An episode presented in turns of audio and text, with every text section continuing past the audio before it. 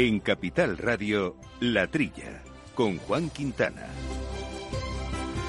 Muy buenos días, gente del campo. Buenos días, amigos del campo y de sus gentes. Bienvenidos a esta hora de agricultura, de ganadería, de alimentación, eh, de temas agroambientales. En este fin de semana previo a nuestra Semana Santa, con estos tiempos eh, cambiantes, de los que por cierto vamos a hablar hoy, y en el que nos acompaña, como siempre, Jorge Zumeta armando los controles técnicos. Y aquí en los micrófonos soy Jesús Moreno. Jesús, muy buenos días. Hola, buenos días, Juan. Y nuestra querida amiga y compañera Laura Eras no está porque está pochita, así que desde aquí la deseamos que se recupere y se cuide, que vienen las vacaciones y hay que descansar. Muy malo ponerse enfermo en vacaciones. Fíjate, fíjate qué faena, antes de vacaciones. Ahí está, pero nada, nada, no es nada importante, o sea que seguro que ya mañana vuelva a estar con todos nosotros. Pero bueno, decíamos lo del tiempo, Jesús, porque el tiempo está un poco loco, eh, la siniestralidad eh, en el campo es muy alta, estamos pasando ahora unas heladas brutales, hace pocos días unas inundaciones, el cambio climático, unos lo dudan, pero yo creo que cada vez menos está ahí y todo eso afecta a nuestro sector, ¿no? Bastante, de hecho, ¿no? Pues sí, eh, siempre, hombre, siempre ha habido heladas tardías en España, ¿no?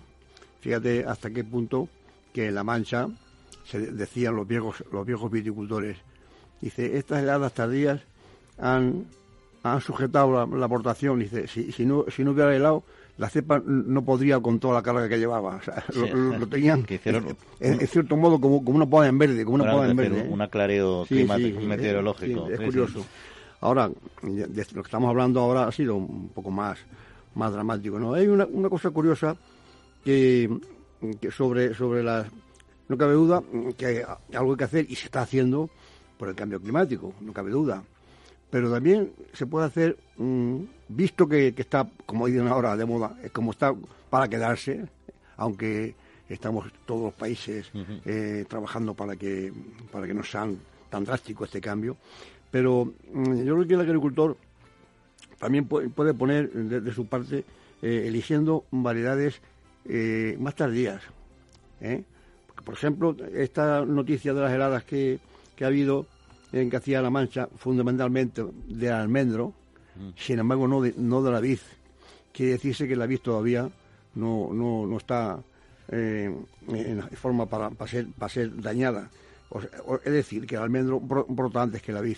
Uh -huh. ¿eh? Esta expansión del almendro en La Mancha, precisamente como alternativa al, al viñedo, pues mira, resulta que brota antes que el viñedo. Sí, está, efectivamente. Aquí además todos vemos no solo en el campo, sino en las ciudades que están todos los, al menos todos los prunos están en floración y eso se los lleva por delante. La vid, sí. efectivamente, sí, pero, va, va eh, más pero, tardía. Pero, pero, es curioso que también en también La Mancha eh, se está poniendo como alternativa el pistacho uh -huh. y, y la noticia no, no, no, habla, no habla de que haya habido daño en el pistacho, quiere decir que brota más tarde. También, luego, luego hablaremos con Pedro Loce, con, perdón, con José Carlos Sánchez, que es el director área de siniestros de Agroseguro, precisamente de lo que está suponiendo y lo que va a suponer y el impacto que está detectando por ahora de estas heladas, que yo creo que son bastante más graves de lo que podía parecer para nuestro sector. Y con Pedro, que mencionaba antes, con Pedro Los Certales, que es el responsable del sector apícola de COA, vamos a hablar de algo muy interesante hoy, que es la transhumancia, pero la transhumancia de las abejas, bueno, de las colmenas, de la transhumancia apícola,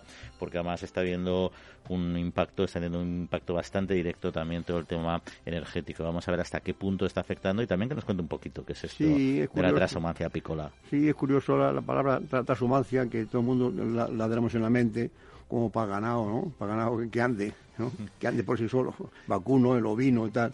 Y, la, y, la, y sin embargo, esta transhumancia es es de, de, de, de, la, de sobre, las colmenas. Sobre ruedas, yo creo que esta es una... Las, las, las abejas van, van, sí, van, sí. van, montadas. Es una transhumancia sobre ruedas, aunque este año me parece que no va sobre ruedas precisamente la campaña. Pero bueno, que nos lo cuente nuestro invitado. Y por supuesto, otros... Eh, que mal estoy ahí, mi querido amigo. Otros temas de actualidad que poco a poco iremos eh, desbrozando. Y nuestro correo electrónico, se lo recuerdo, la trilla arroba capitalradio.es.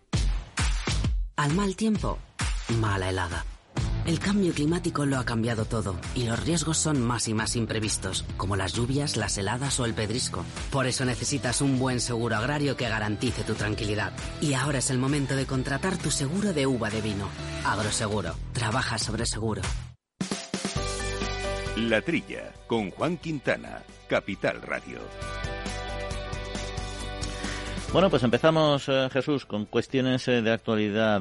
datos de paro, que los traemos periódicamente y de forma recurrente según van siendo publicados. En este caso, el paro agrícola subió más del 1% en marzo y los contratos indefinidos suben un 103% en términos interanuales y baja más del 19% con respecto al mismo mes eh, del 2021. Más de 156.000 desempleos frente a los 154.000 del mes de febrero. Y con la nueva reforma laboral, los contratos indefinidos eh, suben eh, con 19.000 contratos nuevos. Entre los extranjeros, el paro crece en agricultura y por comunidades autónomas, Andalucía a la cabeza, eh, con más paro, como decíamos, en segunda posición Comunidad Valenciana y en tercera Castilla-La Mancha. Y te voy a leer otra noticia, Jesús, vamos a comentar y ya atacamos ese bloque, porque nos vamos a ir a Rusia, que ha restringido su exportación de girasol desde el pasado 1 de abril hasta el 31 de agosto. Están prohibida la salida de semillas eh, de esta oleaginosa y se impondrá una cuota de exportación de 700.000 toneladas de harina de girasol, según el Ministerio ruso. El motivo de esta limitación es aliviar la presión sobre los precios internos. Esto es una medida que genera más alarma en un mercado ya de por sí tensionado, porque Rusia y Ucrania saben de ello hablamos hace mucho tiempo de eso en este programa, eran responsables ya no del 73% del comercio mundial del girasol. Pues eh, sí, es posible que Rusia se, haya cedido en, en, exportaciones o eh, en la vista de la crisis que, se avecinaba, a lo mejor eh, los, mercados han comprado más, de la cuenta. el hecho real es que se ha dado cuenta que no, no tienen suficiente en Rusia para abastecer su, consumo. Y de hecho, desde el 1 de abril hasta el 21 de agosto ha, prohibido las exportaciones de semillas de girasol. Y desde el 15 de abril hasta el 31 de agosto eh, eh, ha dejado una cuota de 1,5 millones de toneladas de aceite de girasol y una cuota de 700.000 toneladas de harina de girasol. Quiero decir con esto que ellos están, las razones que, que, aducen es que están subiendo los precios y en vez de, en vez de exportar en demasía, quieren mantener los precios asequibles, ¿no? Y además también quieren reorientar mm, los cultivos hacia, hacia cultivos para alimentar a la población. O sea que esto se ve que también hay una crisis una crisis de, de, no importar productos de fuera de, Rusia y, tengan que ser ellos los que lo cultiven, ¿no? Patatas, nabos, ¿eh? en vez de maíz y girasol. Quiero decir que, todo, que todos, todo se, se, se, se une para que el maíz y el girasol sigan faltando. Sí, porque al final Rusia, al margen de su política exterior, militar, etcétera, que todos eh, lo tenemos muy claro y la valoramos como, como tal y la criticamos fuertemente, al final en esto están haciendo pues lo que está haciendo también Ucrania. Pues al final tienen, ellos por otros motivos, tienen una serie de sanciones, tienen un déficit alimentario también ahora y tienen que conseguir que se quede toda la mayor cantidad de alimento posible en su territorio y está ahí poco, ahí está ahí poco, hay que decir, ¿no? Pero bueno, es normal, no lo vamos a sufrir el resto de los países, pero es que una crisis de estas características nos llega por muchos, por muchos lados, ¿no? Seguro, que las grandes compañías que mueven los cereales ya, eh, ya están enteradas del tema este. Bueno, y el tema, luego vamos a hablar de otros asuntos también de Rusia, pero ya que habíamos mencionado el tema eh, del paro, bueno, ha subido un poquito en marzo, pero sobre todo lo importante es que en datos interanuales, como comentábamos, eh, baja bastante con respecto al mismo mes del 2021. Ya, ya sabes, Juan, cuál es mi opinión sobre el paro agrícola. Es, es un, son unos paros pues eso, que, que son recurrentes, ¿no? Porque están muy muy muy ajustados a, a, las cosechas, ¿no? Lo que sí puede ser una novedad es con la nueva ley este de, de la, la, reforma laboral, que por fin ya ha salido adelante, que se consideren los fijos los, los, los discontinuos, que se consideren como, como fijos, aunque sean, aunque sean fijos discontinuos. Y a lo mejor por ahí, por eso ha subido eh, ese incremento de los contratos indefinidos, un incremento de 103%. Sí, porque es una subida 103%, pero bueno, eso es de un mes nada más, ¿no? Pero mm. cuando estamos hablando de interanual, estás hablando de que el paro agrícola ha bajado el 19%, que es un dato muy, muy llamativo y muy positivo en interanual, porque aquí ya no influye la campaña, estamos en la misma campaña que el año pasado por estas fechas. Eso quiere decir yo más bien que creo que eso que es en vez de que, que se han colocado realmente es que han pasado a llamarse fijos los que antes no eran. Puede ser, puede ser, eh, seguro que sí. Oye, y otra cuestión ya que sin irnos de la zona de conflicto, la crisis de las materias primas agrícolas, que también hay que hablar de ella eh, constantemente, en este caso para el sector ganadero, porque se ha incrementado eh, por la inversión en Ucrania, no el sector, sino la crisis. Está golpeando de lleno a la industria láctea y ve cómo tiene pues que empezar a sacrificar animales, cabezas, vacas eh, productivas, porque no es rentable mantenerlas. Por ejemplo, un litro de leche, afirma el sector, se paga entre 0,39 y 0,42 litros y un kilo de maíz, por ejemplo, les cuesta 0,40 y o 0,42, ¿no? Y el de soja 0,60 y todos sabemos que son parte esencial de, la, de las fórmulas de los piensos del ganado, ¿no? Total, que al final el sacrificio de vacas productivas ha pasado del 20 al 40% y está obligando a muchos ganaderos a empezar a, a eliminar, a sacrificar pues todas aquellas que están por debajo de los 30 litros de leche diarios, ¿no? Mantener estas cabezas pues no cubre costes y lleva a pérdidas evidentemente, ¿no? Y para que se haga una idea, si una explotación de vacuno para leche tiene 1200 cabezas, 600 de ellas solo 600 de ellas son productivas, pero al final las otras 600 también también comen y el coste el incremento de costes pues pesa cada vez más en esta situación. Sí, eh, hombre, esto eh, al margen de, la realidad que es la subida imparable de, los costos, los piensos, por la soja, eh, el maíz, que ha subido eh, el kilo y las hojas a 0,60. A margen de esto, esto, este mismo, esta misma granja que, que mencionado, de, cuyo dueño o director es José mm, Barraúl, eh, aquí eh, que sería Villa de Corona, de, Aragón, habla de que no es rentable las vacas que, que den menos de 30 litros de leche al día. O sea que aquí ya digo que al margen de la subida de, precios, que es una cuestión imparable, algo habrá que hacer, está el hecho de que hay, que dejar las vacas y una selección, una selección natural de, las vacas que produzcan. como él dice, todas comen, pero la, que no la que no da nada más que la que da por debajo de, 30 litros no es rentable. Que lo, que quiere decir que piensan sacrificar la mitad de la, ganadería, que son 1.200 vacas. Esto, esto va a traer como consecuencia una selección también del ganado. Sí, eso es, eso es cierto. Y es que es verdad que el sector lácteo, entre otros, eh, de manera recurrente, y lo comentabas aquí mucho, está siempre con su batalla de, de producciones eh, eh, por debajo de los costes, o sea, vendiendo por debajo de los costes. esa es la, sobre, todo el, bajo, precio que tiene la leche para el ganadero. Y ahora que los, ahora está subiendo muchísimo el pienso, está subiendo muchísimo los costes energéticos, que también los tienen las explotaciones, y siempre recordamos que es que hay una parte del sector lácteo español que es altamente productivo y eficiente, pero hay otra que es, que es mucho menos eficiente, son exportaciones mucho más pequeñas, más atomizadas, muchas en la cornisa cantábrica, y ahí, claro, ahí la economía es es un desastre, entonces funciona muy mal. Entonces ahí tienen unas rentabilidades muy bajas.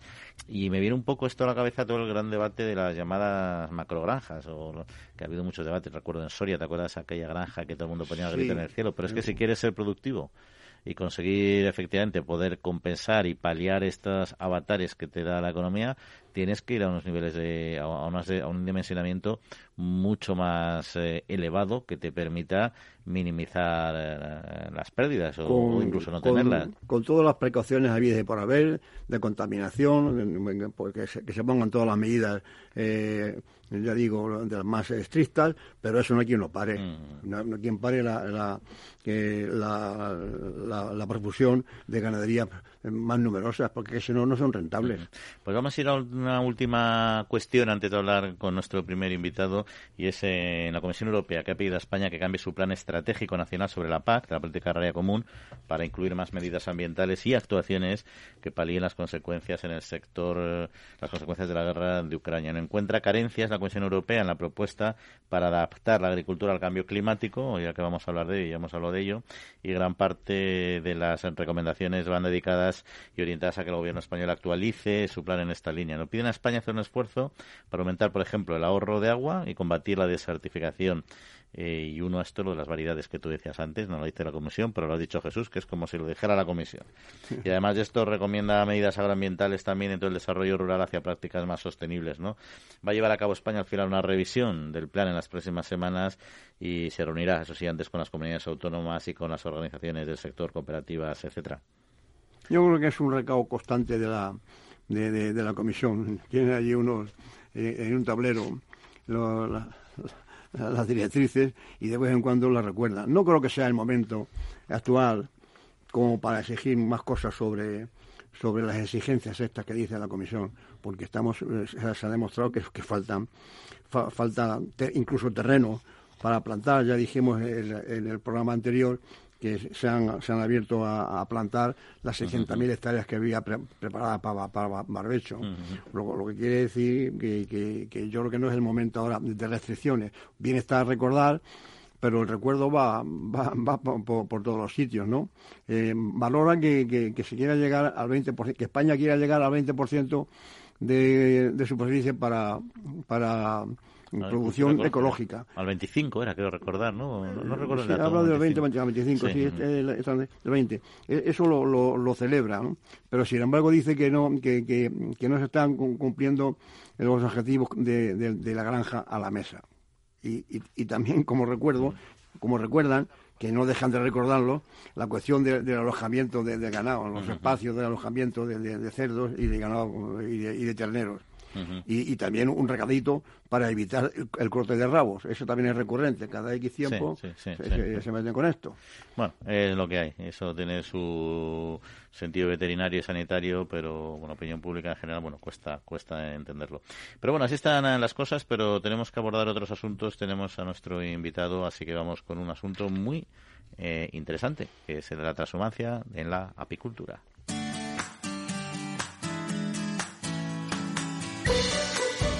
La Trilla, con Juan Quintana, Capital Radio. Pues eh, lo dicho, hablamos de transhumancia. Normalmente, como decíamos al principio del programa, quizá la asociamos a otros animales, pero la apicultura también transhuma. En concreto, los apicultores españoles inician la campaña de transhumancia y este año la situación parece eh, mucho más compleja. ¿Y por qué? Pues eh, nos lo cuenta, y vamos a hablar de ello con Pedro Los Certales, que es el responsable del sector apícola, apícola de COA. Pedro, muy buenos días. Buenos días, ¿qué tal? Bueno, en primer lugar, eh, como decía, uno siempre asocia o suele asociar eh, la transhumancia de rumiantes, nuestros bovinos menores, etcétera, y nuestros, rumiantes menores por las cañadas, pues de Soria, Extremadura y otras muchas, ¿no? Por poner un ejemplo, ¿no? ¿En qué consiste en concreto, para que nuestros oyentes lo tengan más claro, la transhumancia apícola? Pues bueno, consiste en que eh, las colmenas de muchas partes de, España, ¿de acuerdo?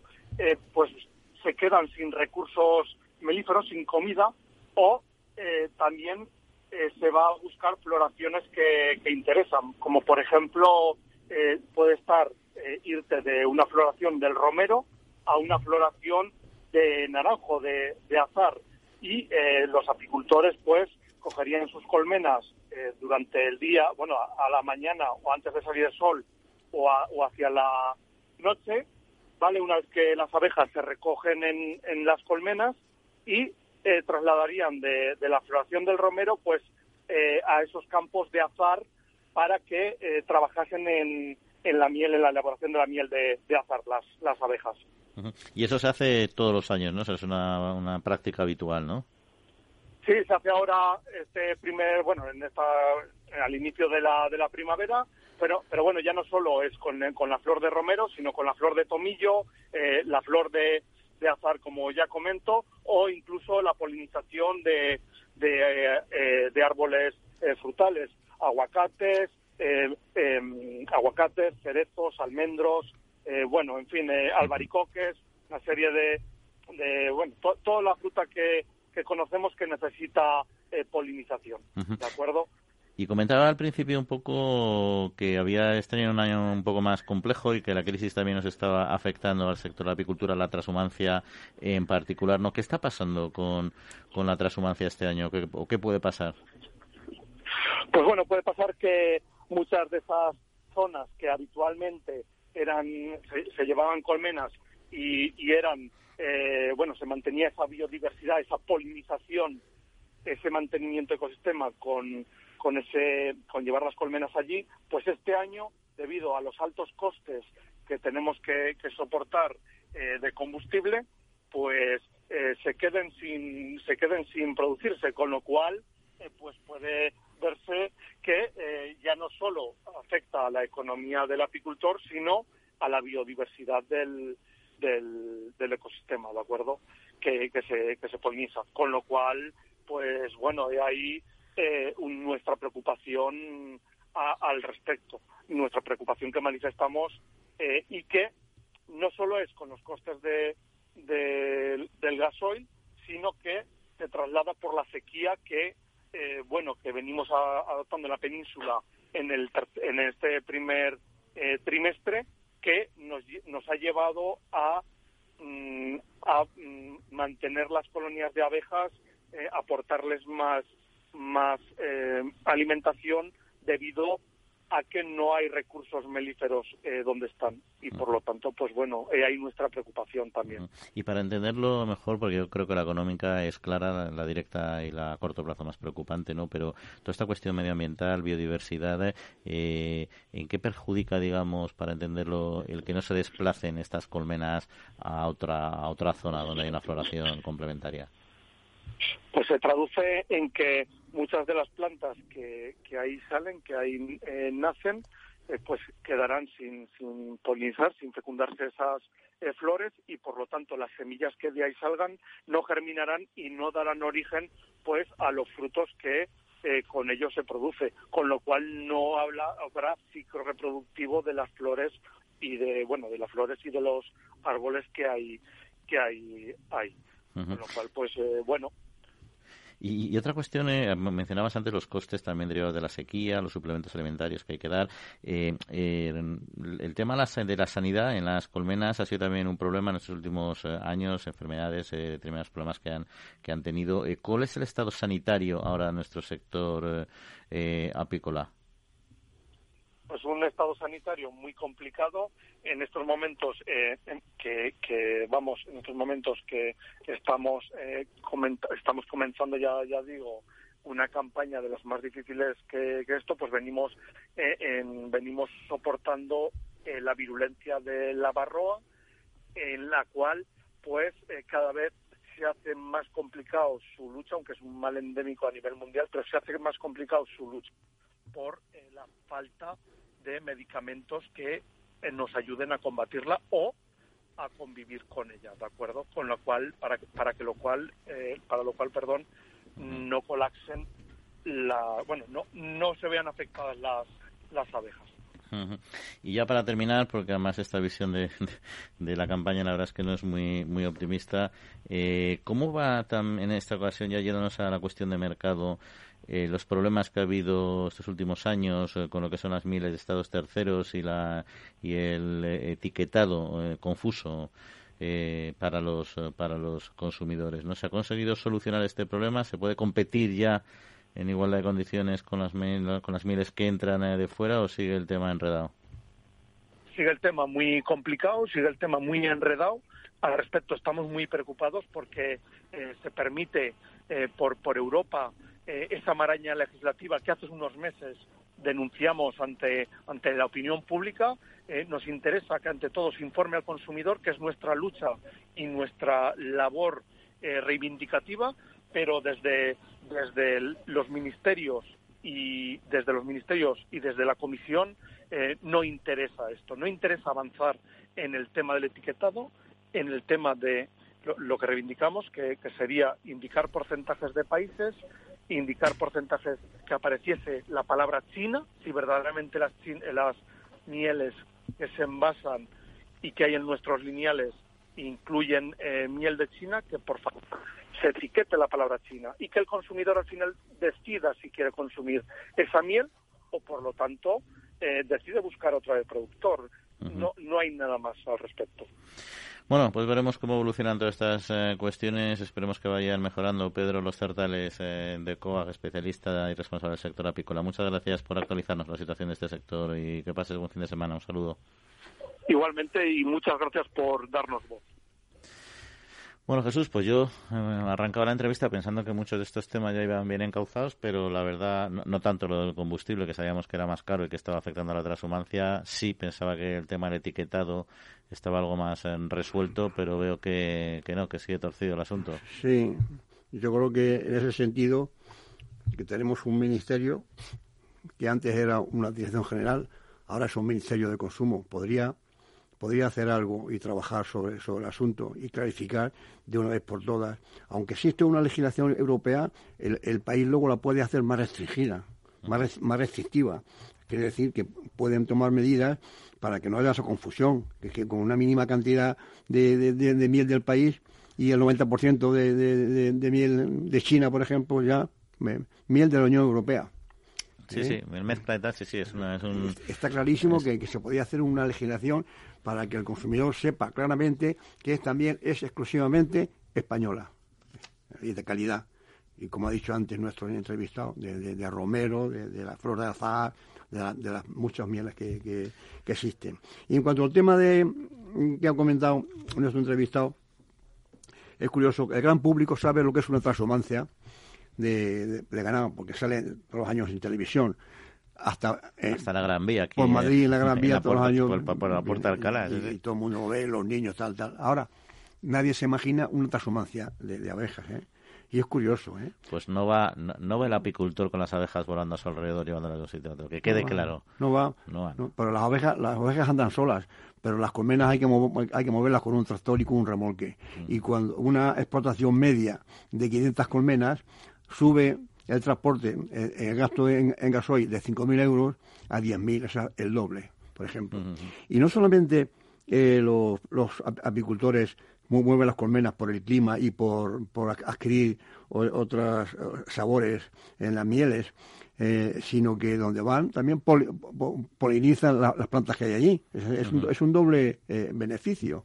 ¿Eh? Vamos, un, beneficio secundario que dan a la zona donde, las ponen. Pero positivo, como lo ha dicho, la biodiversidad de las, de las zonas, cuando llegan esas colmenas, evidentemente luego el desarrollo vegetativo, el desarrollo de las plantas y la, y, la reproducción se queda tremendamente limitada. Solamente por eso, es decir, gasóleo destinado a, polinizar las plantas, rebajado de precio, por ejemplo.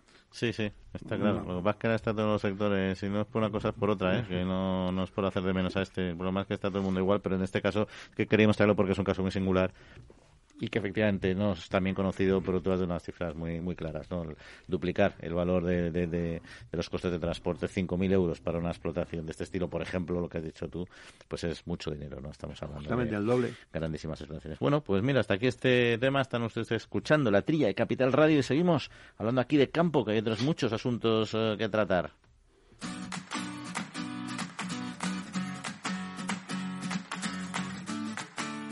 En Capital Radio, La Trilla, con Juan Quintana.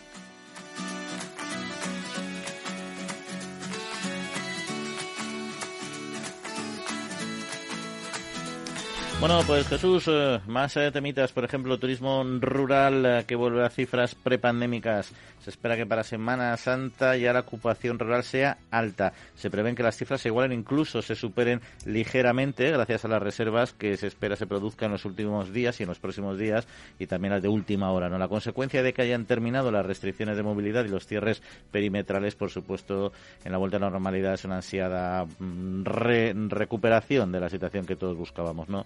Turismo hay que, hay que recordar que es un motor fundamental para la economía española, a pesar de la inflación y la ralentización del crecimiento de esta economía, desde Funcas esperan que el turismo potencie el crecimiento. Lo explica en Capital Radio el economista señor de Funcas, eh, María Jesús Fernández especialmente las relacionadas con el turismo. Nosotros pensamos que bueno el turismo seguirá recuperándose, seguirá eh, normalizándose a pesar de, esta de, esta guerra y por comunidades autónomas el mayor número de reservas en Castilla y León y se posiciona en el primer eh, que se posiciona en el primer puesto, ¿no? Las provincias Segovia, Ávila y Burgos son las más eh, demandadas.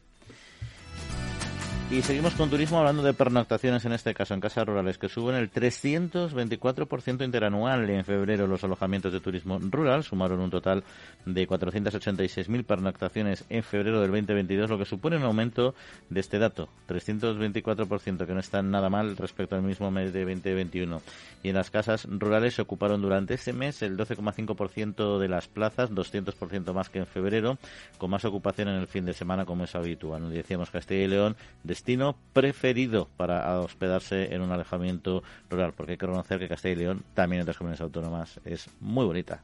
Hombre, sí, además de eso, claro, esto luego, luego tiene cerca grandes ciudades, ¿no? Porque, por ejemplo, Segovia y Ávila está a un tiro de, de, Madrid, que es una, una, una, urbe con 5 o 6 millones de, habitantes. Eso, eso, también influye, aparte de que, que son sitios bonitos. Ahora, las casas rurales, con la pandemia, eh, no, no, sufrieron una precisamente la gente lo que buscaba era irse, irse a sitios aislados y, y, y, no muy no, no, muy habitados quiero decirte que la, crisis general que hubo cuando la pandemia a las casas rurales no, no fue tanta. Yo, yo, creo recordar que la, gente buscaba estar, estar en solitario en, esas casas, ¿no?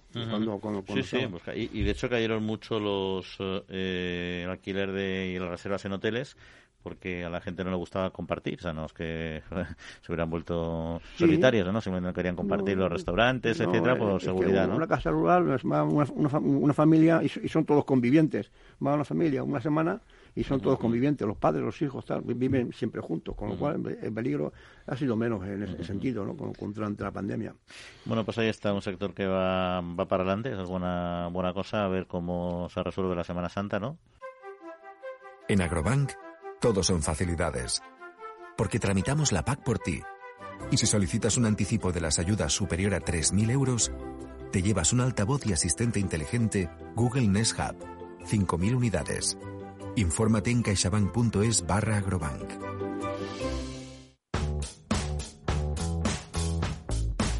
En Capital Radio, La Trilla, con Juan Quintana. Pues ya lo decíamos al principio del programa, lo decimos eh, siempre, el clima está un poco loco, el cambio climático yo creo que es un hecho ya contrastado y nos sorprenden eh, siempre pues situaciones un poco extremas, siniestros, con los que no se puede contar en un momento determinado y que afectan por supuesto a los cultivos. Y me refiero en concreto y esta vez a la bajada de temperaturas eh, fuertes, sufrida, las heladas, la pasada semana, con este masa de aire ártico que provenía del norte de Europa y que provocó heladas o provocaba heladas de forma generalizada en buena parte de la península ibérica y ha causado pues graves daños en el campo como pasa en estas ocasiones y en esta época cuando hiela. Y a todo ello hay que añadir también las inundaciones de semanas previas, ¿no? En fin, y para hablar de ello queremos charlar con José Carlos Sánchez, que es el director del área de siniestros de Agroseguro. José Carlos, muy, buenos días. Buenos días, Juan. Bueno, eh, ¿cómo está afectando en general al sector? No sé si ya tenéis datos o no tenéis datos de qué impacto está teniendo estas últimas, o han tenido estas últimas heladas. Así es. Eh, bueno, yo continuando con tu mensaje de introducción diría que lo que nos ha pasado es un, un baño de realidad del cambio climático que estamos viviendo en, España y que está afectando a la agricultura española. ¿no?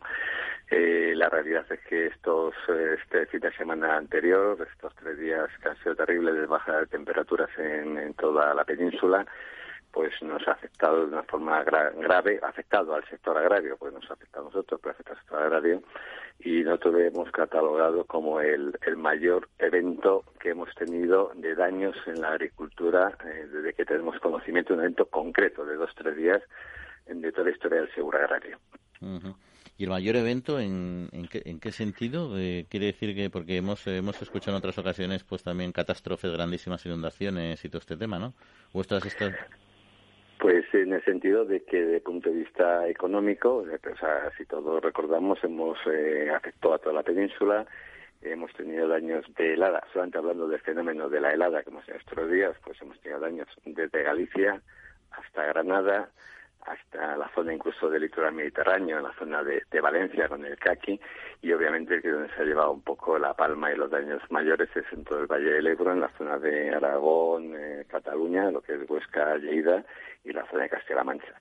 Estamos hablando de un volumen de iniciaciones estimados inicialmente, obviamente son estimaciones que hacemos, eh, todavía no hemos recibido todos los partes, pero estamos trabajando en ello, de, de más de 150 millones de euros de iniciación. Ese, ese valor eh, nunca ha sido eh, previsto por Agroseguro en ningún evento anterior. Hemos hablado de muchos fenómenos, de filomena, de gloria, de, de borrascas, de, de todo, pero esto ya supera con creces lo vivido hasta ahora, salvando lo que son los efectos de sequía, que como sabes son consecuenciales en el tiempo y obviamente son diferentes, ¿no? Pero sí podemos catalogarlo como el mayor evento o el peor evento que hemos tenido o vamos a tener según nuestra historia, que son 40 años de seguro agrario. ¿Y, los agricultores están ya remitiendo los partes? Es decir, ¿se han puesto ya en movimiento toda la maquinaria?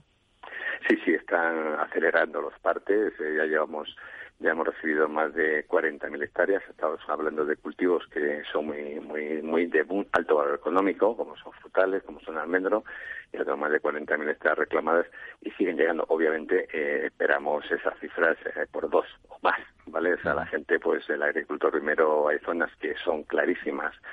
Como me comentaba ayer un compañero, pues que solamente se ven que las hojas están afectadas, pero todos los frutos, en, peras, en manzanas, en melocotones, están perdidos, pero hay zonas en las que todavía los síntomas tienen que ir viendo y tenemos que ver la evolución. El agricultor necesita también un poco de tiempo en zonas que no ha afectado de tanta gravedad también la evolución. Y entonces, el, esperamos recibir siniestro durante tres, cuatro semanas, seguro. Y comentaba José Carlos que había afectado a toda eh, la península, por lo tanto, eh, imagino que a muchos eh, tipos de cultivos distintos, como bien mencionabas. ¿No están cubiertos estos daños en todos los cultivos o hay cultivos que no tengan asegurado este riesgo de heladas? la, garantía de helada es una garantía básica que se tiene en todos los en todas las pólizas del seguro agrario. Está garantizado todos estos eventos es verdad que en algunas modalidades puede ser que la agricultura haya decidido solamente asegurar pedrisco, pero se asegura una garantía básica siempre tiene la helada. La gran mayoría de las de las pólizas este evento eh, le tiene garantizado. Y además estamos en sectores como en la fruta dulce, con niveles de implantación a nivel nacional, pues por encima del 70%. Así que podemos decir que, que el seguro agrario creemos que va a ser su función, que proteger al sector de una forma eficiente, ya que la gran mayoría de los agricultores tienen contratada esta garantía y esta póliza. ¿Y en qué cultivos esperan, si se sabe ya o se puede intuir ya que va a haber mayores daños? Sí, nuestra nuestra previsión, eh, insisto un poco, son los primeros números que hemos hecho por la gravedad del evento, nuestra previsión es que los principales frutos afectados, los principales cultivos son frutales y cereza. El momento que, vino la, estas temperaturas era crítico para ellos, estaba el formado en flor, o sea, era un momento muy sensible y de ellos, pues de los 150 millones, pues el 74%, o sea, 111 millones de euros pensamos que va a suponer las indemnizaciones que pagaremos en estos cultivos. El segundo ya eh, también por la afección que ha tenido, sobre todo en zonas que se está ahora poniendo mucho mucho cultivo de almendro como Castilla-La Mancha, eh, estamos hablando de cifras que va a superar los 30 millones de euros. Y luego ya pues es pues un purri, ¿no? Del, caqui que comentaba anteriormente, que es sorpresivo, pero tan afectado, y algunas zonas de viñedo, hortalizas, o sea, ya lo demás, vamos a decir que debido a la gravedad y al volumen económico que se ponen los otros, los otros cultivos, pues casi pierden cierta relevancia. Y luego la respuesta, Agroseguro, la visita a las explotaciones, eh, ¿se está pudiendo realizar ya o todavía es pronto?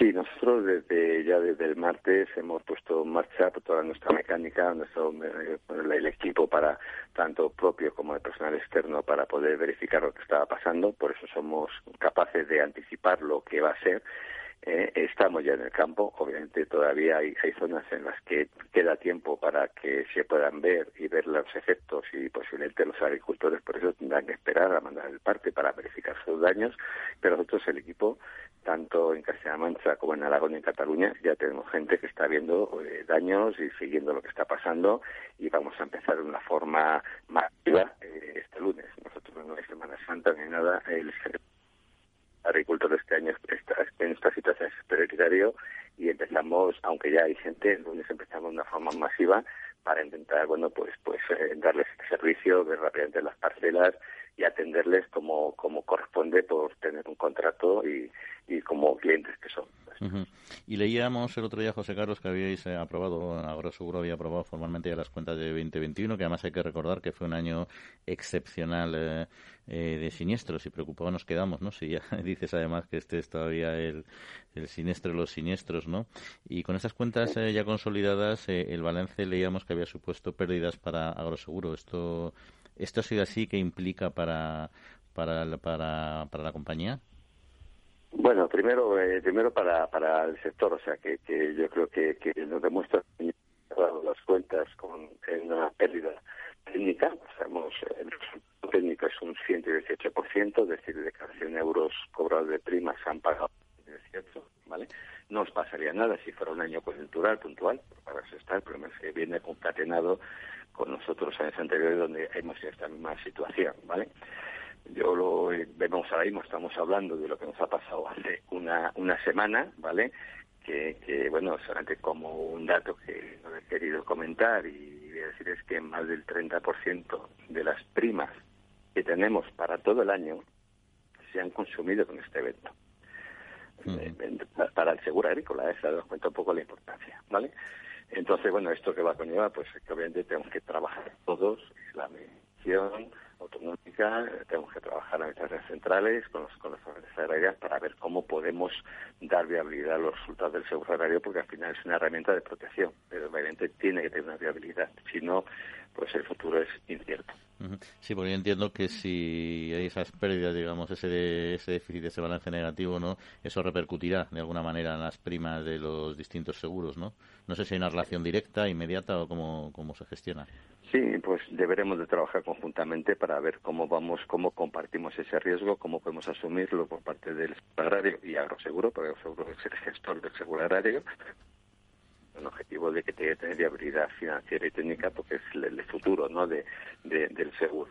Y debemos de trabajar, posiblemente sea posiblemente a través de ciertos ajustes en las primas, en las coberturas, pero es algo que, creo que es conveniente que nos pongamos a, a trabajar porque la vía está en que, como he dicho anteriormente, es que, que, esto sea viable y sostenible en, el, en, el en un largo periodo de tiempo. Y ahora mismo los datos posiblemente son, son preocupantes. Y cuando sucede este tipo de, mm, de desequilibrios, eh, bueno, una forma de negociar, digamos, y revisar el, valor del servicio, de las pólizas en este caso, ¿no? Eh, pero ¿cómo se compensa en el corto plazo? ¿Tiene sistemas, lógicamente, agroseguro para las, las compañías del pool para poder eh, aguantar estos, llamémosle, déficits? Eh, así es. Yo eh, he comentado anteriormente el 118% es ya un, ya eh, superado el sistema de reaseguro que tenemos a través de del consorcio de compensación de seguros. O sea, los seguros agrarios tienen dos llaves importantes. Una, la subvención que aporta el Estado y las comunidades autónomas para facilitar el acceso a los agricultores a las pólizas. Y la otra parte es, es que en años de enorme siniestralidad el consorcio tiene una protección, un reaseguro, que se paga prima por ello también, ¿eh? y protege, protege para que las pérdidas de los eventos no sean mucho más dañinas para el sector. Gracias a eso solamente se ha quedado un 118%. Si no, los resultados hubieran sido eh, peores. A título de ejemplo, el consorcio este año, sus resultados técnicos en el seguro es un 200%. Esto significa que ha cobrado 100 euros de prima ha pagado 200 euros de, indemnización. Bueno, pues esos son eh, los datos. Esperemos eh, a ver cómo evoluciona y cómo se van eh, cuantificando estas pérdidas y estaremos pendientes de ello. José Carlos Sánchez, director del área de siniestros de Agroseguro. Pues muchas gracias por trasladarnos esta información. Un saludo. Muchas gracias. Buenos días. La Trilla, con Juan Quintana, Capital Radio.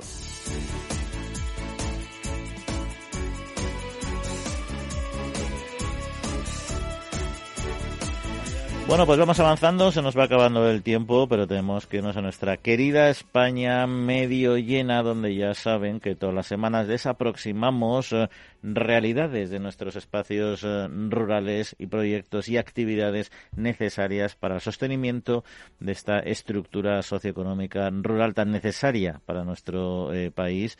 Y para ello hace falta que actúen y que funcionen en muchos sectores, pero sobre todo nos lo cuenta siempre con mucho detalle nuestro compañero Pablo Maderuelo, que hoy se va a centrar en algo tan interesante para nosotros como es la ganadería en extensivo. Eh, Pablo, muy buenos días.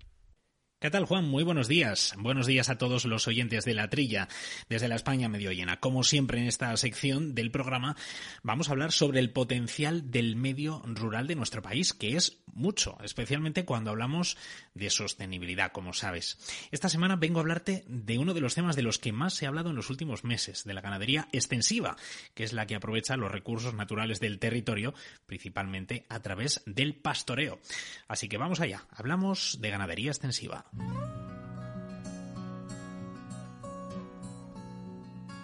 En los últimos años, la ganadería extensiva y el pastoreo han ido ganando un creciente protagonismo en distintos ámbitos, no solamente en espacios técnicos vinculados a la agricultura y la ganadería, sino de forma cada vez más frecuente en asuntos referidos a la sostenibilidad, a la conservación del patrimonio natural, a la lucha contra el cambio climático o al desarrollo rural, entre otros aspectos. Román Santalla es secretario de ganadería de UPA, la Unión de Pequeños Agricultores.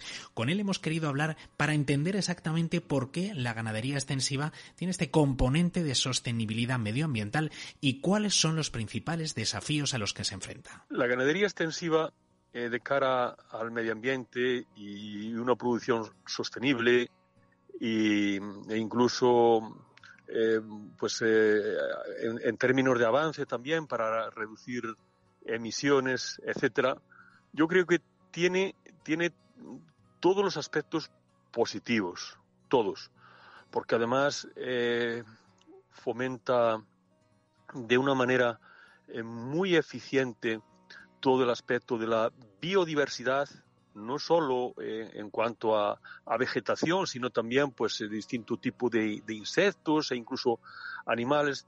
Es decir, eh, yo creo que es una ganadería em, que hay que lógicamente que, potenciar y que hacer sostenible. ¿Por qué digo sostenible? Porque en términos económicos no es sostenible. Es decir, el, kilo de carne se pretende pagar como hace 30 o 40 años, el litro de leche eh, se paga como, bueno, que no cubre los costes de producción también como hace años. Entonces, el problema peor que tiene la ganadería extensiva en estos momentos es su falta de rentabilidad y sostenibilidad económica. Por lo demás, yo creo que tiene todos los parabienes que, se le pueda dar a, digamos, a un, a, un, a un sector económico, vamos a llamarlo así, porque al fin y al cabo es una parte de, la productora de alimentos. En este caso, normalmente, pues son carne, leche, etcétera. Se pretende potenciar incluso, pero no es sostenible porque luego tiene pues eh, serios adversarios entre ellos el enemigo más grande que tiene son los precios, pero bueno, no hay, no son otros eh, problemas menores como por ejemplo los ataques de fauna salvaje, lobo, etcétera, etcétera. Esta semana te traigo un caso en primera persona, es el de Ángeles, que es ganadera de ovino ecológico, que cuenta también con una quesería artesana. Ha recibido varios premios, como el de Juventud de la quinta edición de los Premios del Campo, otorgado por el norte de Castilla, o el premio Proyecto Ecológico de los Premios Surcos de Radio Televisión Castilla y León. Ángeles nos ha contado su historia. Pues mira, eh, yo eh, tengo una granja de, ovejas de raza churra junto con mi familia en la que también gestionamos eh, pastos y tierras de cultivo. Además tenemos una pequeña quesería donde transformamos la leche en queso y también comercializamos nuestros propios lechazos.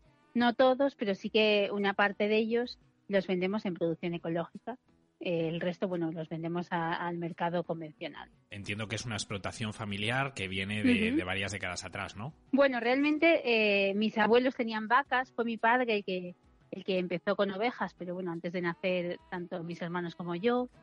Y nosotros, eh, cuando nacimos, cuando llegamos a la familia, las ovejas ya estaban, estaban antes que nosotros. Entonces, bueno, siempre eh, nos hemos criado cuidando las ovejas y la verdad es que empezó como un juego y ahora eh, los tres hermanos estamos trabajando ya profesionalmente en la granja. ¿Dónde está ubicada la, granja, Ángeles? Nosotros estamos en, en Pariza, en Arribes del Duero, Zamoranas. Obviamente vosotros eh, habéis encontrado, digamos, eh, al hilo de lo que te decía antes, una oportunidad profesional, eh, habéis hecho vuestra vida profesional en torno al mundo de la, de la ganadería en Castilla y León sin necesidad de, de, iros a otro sitio, ¿no? O sea, para vosotros ha sido un elemento para, para poder hacer vuestro proyecto de vida. Sí que es verdad que todos nos hemos formado y hemos salido fuera, fuera de la provincia a formarnos, pero porque bueno, siempre teníamos claro que, es importante eh, pues saber, es importante poder elegir, porque realmente como nosotros estábamos aquí, nos parecía lo normal. Pero es cuando sales a estudiar fuera, cuando ves otras cosas, que ya eh, decides, tomas la decisión de decir, no, lo que quiero hacer es esto, es vivir en mi pueblo, es trabajar en mi ganadería, en mi proyecto de vida. Entonces sí que ya los tres decidimos volver, digamos, aunque nunca nos hemos desvinculado, porque incluso en épocas de estudio, pues veníamos el fin de semana, pero bueno, eh, ya profesionalmente. Em, eh, ¿El pueblo en el que vivís cuántos habitantes tiene? 150. Eh, más o menos. Luego entiendo que el hecho de que os hayáis quedado allí de cara pues a, que haya niños en, en, el pueblo y demás pues habrá habrá habrá sido importante, ¿no? Sí, bueno, mi hermano tiene tres niños el más mayor sí es el único que va al cole, los demás todavía no. Y es un cole que hay cuatro niños en total. Entonces, pues eh, es una población muy envejecida y, bueno, es algo que, que no es que nos pille de sorpresa, esto se va viendo venir cada vez con menos servicios, tenemos que estar luchando para el médico, tenemos que luchar por las telecomunicaciones, por las comunicaciones terrestres. Bueno, es que es una lucha constante, realmente. Sí, pero por lo que me cuentas, si el colegio tiene cuatro niños y tu hermano ya tiene uno en edad escolar, eh, eh, parte de parte de, la responsabilidad de que esté abierto eh, la tenéis un poco vosotros también, ¿no? Entiendo porque. Sí, también, también. sí. pero bueno, nosotros siempre hemos luchado por los servicios públicos y creído en ellos y por eso, pues, pues mantenemos, intentamos mantener también aquí la escuela. Ángeles, me estabas contando lo difícil que es hoy en día vivir en pueblos con poquitos habitantes. Eh, por esa falta de servicios, por esas dificultades, que cuando no te cierran el consultorio no te funciona Internet, cuando no eh, es todo esto te quitan la frecuencia de un autobús. Eh, a nivel del trabajo que hacéis en, en, la explotación que tenéis, ¿qué necesitaríais, qué medidas habría que tomar para favorecer, eh, al margen de todos estos servicios públicos, como ciudadanos, ya como profesionales de vuestro sector, qué, echáis de falta? Eh, primero, un aparte de, todo esto básico, eh, pues económico también, un apoyo económico, porque realmente no se está pagando la labor que hacemos con la ganadería extensiva, limpiando los montes, manteniendo biodiversidad, eh, cuidando razas autóctonas que de otra manera se perderían, cultivando también variedades locales. Todo eso no, no se paga ni se reconoce. Y después también de cara eh, pues, eh, al resto de la sociedad, sigue habiendo una mala imagen del sector primario y, de, y es como que vivir en el pueblo es un fracaso y el éxito es la ciudad, cuando para nada es así sobre todo una vez que conoces la ciudad, porque parece que todo es tan maravilloso allí y, no, es igual. Quiero decir, ni mejor ni peor. Para mí peor, pero, pero bueno, que, que no, no es tan bonito todo como, como lo pintan. Entonces, eh, la sociedad ve eso, mm, está cada vez más alejada y lo que, bueno, nosotros desde la granja, siempre que viene gente, intentamos acercar nuestra realidad al mundo urbano, que nos entiendan, que nos apoyen. Pues ahora con la pandemia, pues al final nosotros somos los que producimos alimentos y, esa labor, pues sí, se reconoció fugazmente, pero bueno, también tenemos una memoria muy frágil y luego se, se vuelve a olvidar. Y por parte de, de los eh, gobiernos, pues que esa labor que hacemos se reconozca, se reconozca y se premie de alguna manera financieramente, que se reduzcan impuestos, que, pues no sé, eso por lo menos. Te doy la vuelta a la pregunta. Em, en positivo, pensando en la ganadería extensiva, ¿qué potencial ves en la ganadería extensiva de cara a animar a gente que esté pensando en quedarse en sus territorios a, a lanzarse a este mundo en el que os habéis metido tus hermanos y tú? A ver, la satisfacción de trabajar en la tierra, de producir alimentos, eso eh, es también impagable. Pero claro, tiene que ser rentable si no, no, es posible. Entonces, que se favorezca intentar aprovechar, porque sí que hay varios programas que aprovecha, puedes aprovechar para instalarte, eh, luchar por la producción ecológica, que es más fácil, no, es, no necesitas tanta infraestructura y al final es lo que, lo que está teniendo futuro. Y, y intentar ver que la manera de afrontar los grandes retos que tenemos pues como país y como sociedad que es el cambio climático y la despoblación del medio rural, pasan por la ganadería extensiva. Hasta aquí, Juan, la sección de esta semana de la España medio llena. Espero que haya sido de interés para todos nuestros oyentes. Vuelvo la semana que viene y seguimos hablando sobre el potencial del medio rural de nuestro país. Que tengas buen fin de semana y buena semana.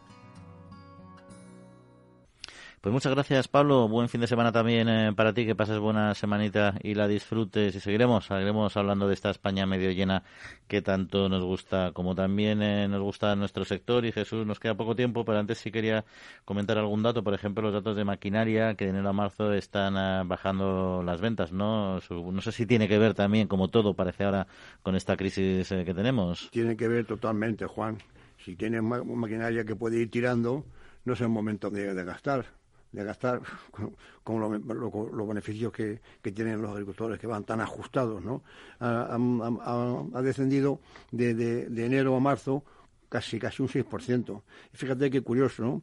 Que las máquinas remolcadas o, las, suspendidas han bajado un 4,6% y los tractores un 5%, es decir, casi, casi a la par. Sin embargo, un remolque nuevo, los remolques nuevos han, descendido 20%, es lógico. Si tienes un mm. remolque, un remolque no se deteriora. Si, si, si puede tirar un poco más, le reparas como sea y tal, y, no te gastas en, un remolque nuevo. ¿eh? Eh, lo dejas para otro año. Eh, quiero decir que, bueno, Andalucía es la, la región donde se, se vende más maquinaria luego en Castilla León y por último Castilla-La Mancha. Que son las, grandotas, las grandotas, grandes superficies. Oye, y lo que sí que se consume también poco, no sé si más o menos, eh, pero que a lo mejor habrá que darle un empujón porque son cosas eh, cuanto menos originales, eh, es por ejemplo los... Te voy a traer hoy dos productos aquí. Una pena que no esté hoy Laura porque estas cosas le encantan. La semana que viene se lo voy a recordar, que le encanta probar cosas nuevas. Una son los huevos de emu, que el emu sabes que es esta, una avestruz, ¿no? Una avestruz más pequeñita, ¿no? Sí, es como una avestruz. Eh, dices tú que, se, bueno, eh, 30 euros vale un huevo, tú. Está bien, ¿no? Vale un huevo.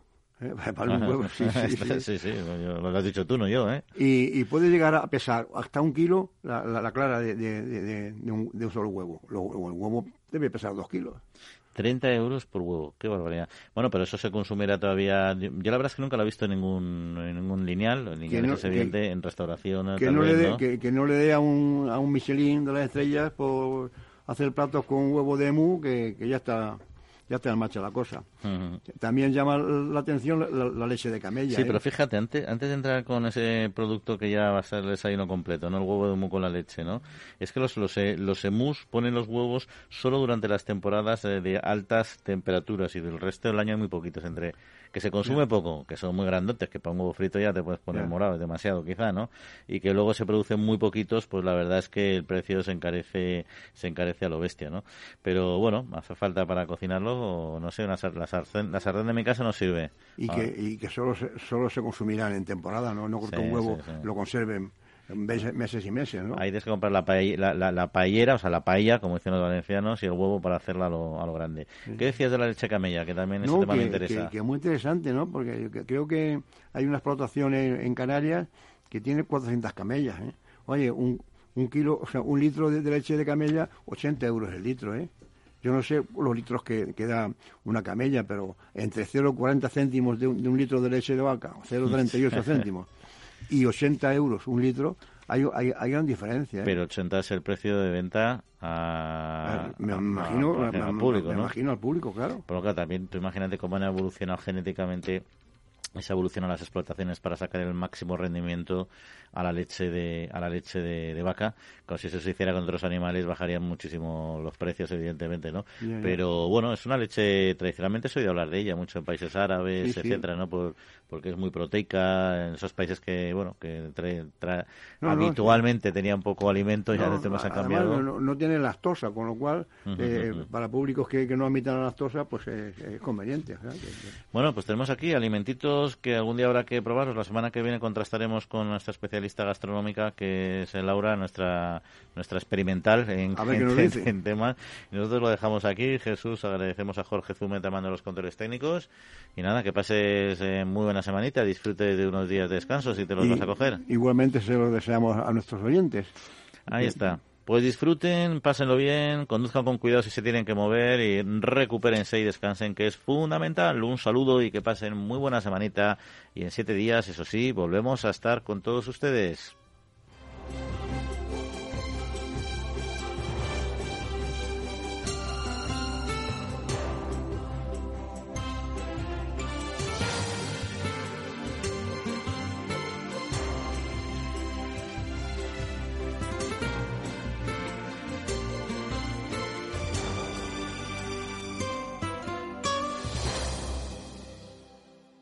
En CEPSA estamos contigo. Por eso te damos un descuento inmediato de hasta 30 céntimos por litro en cada repostaje. Eso son 10 euros y medio de descuento en un repostaje de 35 litros. Apúntate ya porque tú vuelves de CEPSA. Es fácil, rápido y gratis. Infórmate en cepsa.es. Incluye la bonificación del gobierno. Solo porque tú vuelves. Solo en CEPSA.